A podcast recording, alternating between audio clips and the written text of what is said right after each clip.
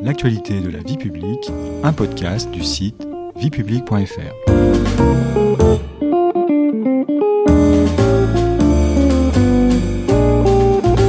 Bonjour à tous, bonjour Stéphanie. Bonjour Patrice. Il y a 40 ans, presque jour pour jour, débute à l'Assemblée nationale le débat qui conduira les parlementaires à voter la loi abolissant la peine de mort en France. Cette loi promulguée le 9 octobre 1981 vient mettre un terme à un combat qui aura vu s'affronter en France pendant près de deux siècles les partisans et les opposants à la peine capitale. Notre podcast, L'actualité de la vie publique, vous propose une nouvelle série consacrée à cette grande loi de la Ve République. Dans ce deuxième épisode, nous remonterons le cours de l'histoire pour nous intéresser à l'origine, très ancienne, de la peine capitale et nous pencher sur les 190 ans de lutte menée par les abolitionnistes. La parole est à Monsieur le garde des Sceaux, ministre de la Justice. Monsieur le Président, Mesdames, Messieurs les députés, j'ai l'honneur, au nom du gouvernement de la République, de demander à l'Assemblée nationale l'abolition de la peine de mort en France. Première question Stéphanie, quelle est l'origine de la peine de mort? Le texte juridique le plus ancien de l'histoire dans lequel la peine de mort figure comme sanction pénale est le Code d'Amourabi. Nous sommes en Mésopotamie, dans le royaume de Babylone, dans les années 1730 avant Jésus-Christ. À cette époque, la justification de l'application de la peine de mort repose sur le principe de la loi du talion, qui consiste à établir une juste réciprocité entre la peine et le crime. Ce principe se traduit dans l'expression populaire que vous connaissez sans doute, Patrice. Œil pour œil, dent pour dent, c'est ça? Exactement. L'origine de la peine de mort et sa codification sont-ils concomitants de la naissance du droit et de la justice? Absolument. L'idée est d'éviter le recours à la vengeance en instaurant une forme de justice pénale impartiale. Quant à la peine de mort, elle apparaît à une époque où l'emprisonnement, quasiment inexistant, ne figure pas parmi les peines. Le but poursuivi avec le châtiment suprême est de dissuader les individus de violer les règles de la vie de la communauté et de mettre hors d'état de nuire le coupable.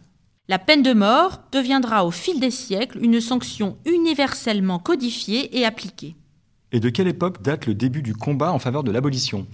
La naissance du mouvement abolitionniste peut être datée de la publication en 1764 du livre du philosophe italien des Lumières, Cesare Beccaria, intitulé Des délits et des peines. Cet aristocrate, également juriste, jette dans cet ouvrage les bases de la conception du droit pénal moderne, qui se fixe comme objectif de rendre la peine proportionnelle au délit. Beccaria lance le premier plaidoyer contre l'application de la peine de mort, châtiment qu'il considère comme une pratique barbare, ni utile ni nécessaire. Il recommande plutôt de chercher à prévenir le crime plutôt qu'à le réprimer.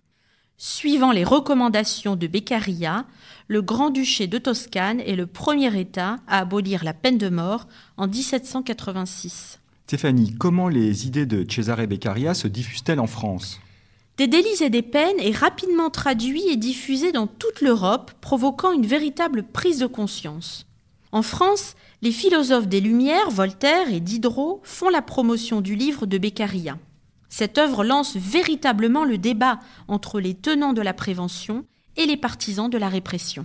C'est bien en France qu'a lieu le premier débat parlementaire sur l'abolition, n'est-ce pas? En effet, Patrice, le premier débat parlementaire de l'histoire sur la peine de mort a lieu en France durant la Révolution. Le 30 mai 1791, un projet de loi sur l'abolition est déposé à l'Assemblée constituante, première assemblée constituante française. Vous le voyez, c'est un long combat de près de deux siècles qui a conduit à l'abolition de la peine de mort, comme le rappelle Robert Banater dans le discours qu'il a prononcé le 17 septembre 1981 à l'Assemblée nationale. Écoutons-le. C'est une longue marche qui s'achève aujourd'hui. 190 ans, près de deux siècles, se sont écoulés depuis que dans la première assemblée parlementaire qu'ait connue la France, le Pelletier de Saint-Fargeau et demandé l'abolition de la peine capitale. C'était en 1791. Si la peine de mort n'est finalement pas abolie, une loi est votée en octobre 1791 qui supprime la torture, qui était souvent un préalable à l'exécution, et uniformise le mode d'exécution. La décapitation, qui était un privilège réservé à la noblesse, devient la norme pour tous les condamnés. Et c'est de cette époque que date la généralisation du recours à la guillotine. Oui, le Code pénal français spécifie à cette date que tout condamné aura la tête tranchée.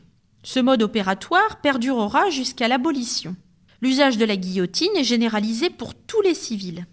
Une avancée importante pour les abolitionnistes est la réduction du nombre de crimes passibles de la peine capitale. Il passe de 115 à 32. Mais durant la Révolution, la Convention nationale, qui a succédé en 1792 à l'Assemblée nationale législative en tant que pouvoir législatif et fondé la Première République, ne prend-elle pas la décision d'abolir la peine de mort? En effet, Patrice, lassé des milliers d'exécutions commises durant la Terreur entre 1793 et 1794, la Convention nationale vote le 25 octobre 1795 c'est-à-dire le 4 Brumaire en 4 du calendrier révolutionnaire, une loi qui proclame que la peine de mort sera abolie en France à dater de l'instant où la paix générale sera rétablie. La France est à cette époque en guerre contre les monarchies européennes. Mais au retour de la paix en 1802, Napoléon Bonaparte est au pouvoir et se montre hostile à l'abolition. La loi votée par la Convention nationale en 1795 ne sera finalement pas appliquée. Les débats parlementaires, Stéphanie, entre abolitionnistes et anti-abolitionnistes se poursuivent en France tout au long du XIXe siècle. Quels en sont les temps forts? Dans les années 1830, une réforme du Code pénal réduit encore le champ d'application de la peine de mort et généralise les circonstances atténuantes. Le poète Alphonse de Lamartine, élu député en 1833, prononce en 1838 à la Chambre des députés un discours remarqué en faveur de l'abolition. Dix ans plus tard, sous la Deuxième République, c'est au tour de Victor Hugo, qui est élu à la députation en juin 1848, de défendre à l'Assemblée nationale des amendements en faveur de l'abolition totale de la peine capitale. En 1848, la peine de mort n'est abolie que dans le cas des crimes politiques. Après l'échec de ces différentes tentatives, en dépit du soutien de parlementaires illustres comme Lamartine ou Hugo, il faut attendre le début du XXe siècle pour assister à une nouvelle tentative d'abolition de la peine capitale, n'est-ce pas? En effet, le débat sur l'abolition reprend sous la Troisième République dans les années 1906-1908 dans un climat politique où le courant abolitionniste a le soutien du président de la République, Armand Fallière, et du chef du gouvernement, Georges Clémenceau. Au début de son mandat, Armand Fallière gracie systématiquement tous les condamnés à mort. Un projet de loi visant à remplacer la peine de mort par une peine d'internement perpétuel est déposé par le gouvernement à l'Assemblée nationale. C'est Aristide Briand, ministre de la Justice, qui est chargé de défendre le projet. Il s'évertue, statistique à l'appui, à convaincre les députés que la peine de mort n'est nullement dissuasive pour les criminels. Mais le courant anti-abolitionniste reste puissant. C'est ça, Stéphanie? Oui, Patrice. Aristide Briand doit faire face à l'opposition de députés farouches, partisans du maintien de la peine capitale comme Maurice Barrès. Un autre parlementaire illustre, Jean Jaurès, prend en revanche fait et cause pour l'abolition, mais son engagement fervent ne suffira pas. Après une campagne extrêmement violente menée par une partie de la presse contre les abolitionnistes, le projet de loi est rejeté par les députés. Après cela, plus aucun vote relatif à la suppression de la peine de mort n'aura lieu devant le Parlement durant plus de 70 ans. Quels sont les principaux arguments invoqués dans le débat entre abolitionnistes et anti-abolitionnistes? Les anti-abolitionnistes, Patrice, considèrent que le châtiment suprême constitue une peine exemplaire à même de dissuader les criminels.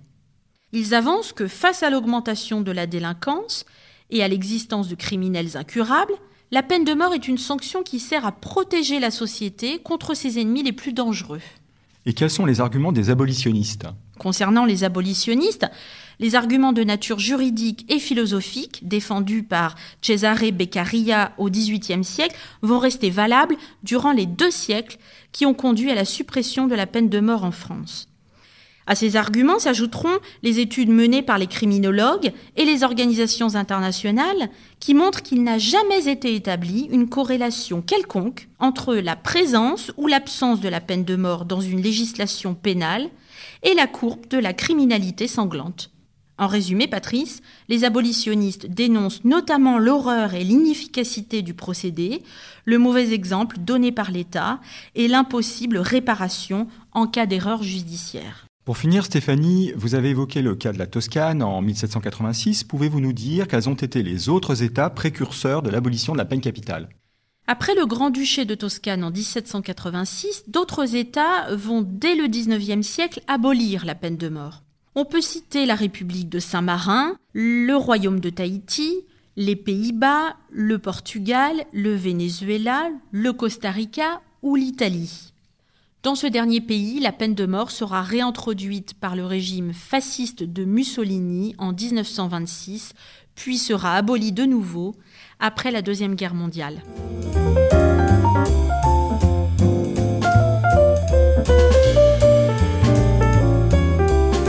C'est la fin de cet épisode. Merci Stéphanie. Vous nous avez bien résumé cette longue lutte de près de deux siècles qui a conduit à la suppression de la peine de mort en France il y a de cela 40 ans. Au sommaire du prochain épisode, les différentes mesures qui ont été prises au fil des ans pour rendre quasiment irrévocable cette grande loi d'abolition de la peine de mort votée en 1981. Vous pouvez réécouter cet épisode et toute la série sur vos plateformes préférées et notre chaîne YouTube. N'hésitez pas à vous y abonner. Et pour en savoir plus, rendez-vous sur notre site internet viepublic.fr et nos réseaux sociaux. On se retrouve très bientôt. Au revoir Stéphanie, au revoir à tous. À très vite pour un nouvel épisode. Au revoir Patrice.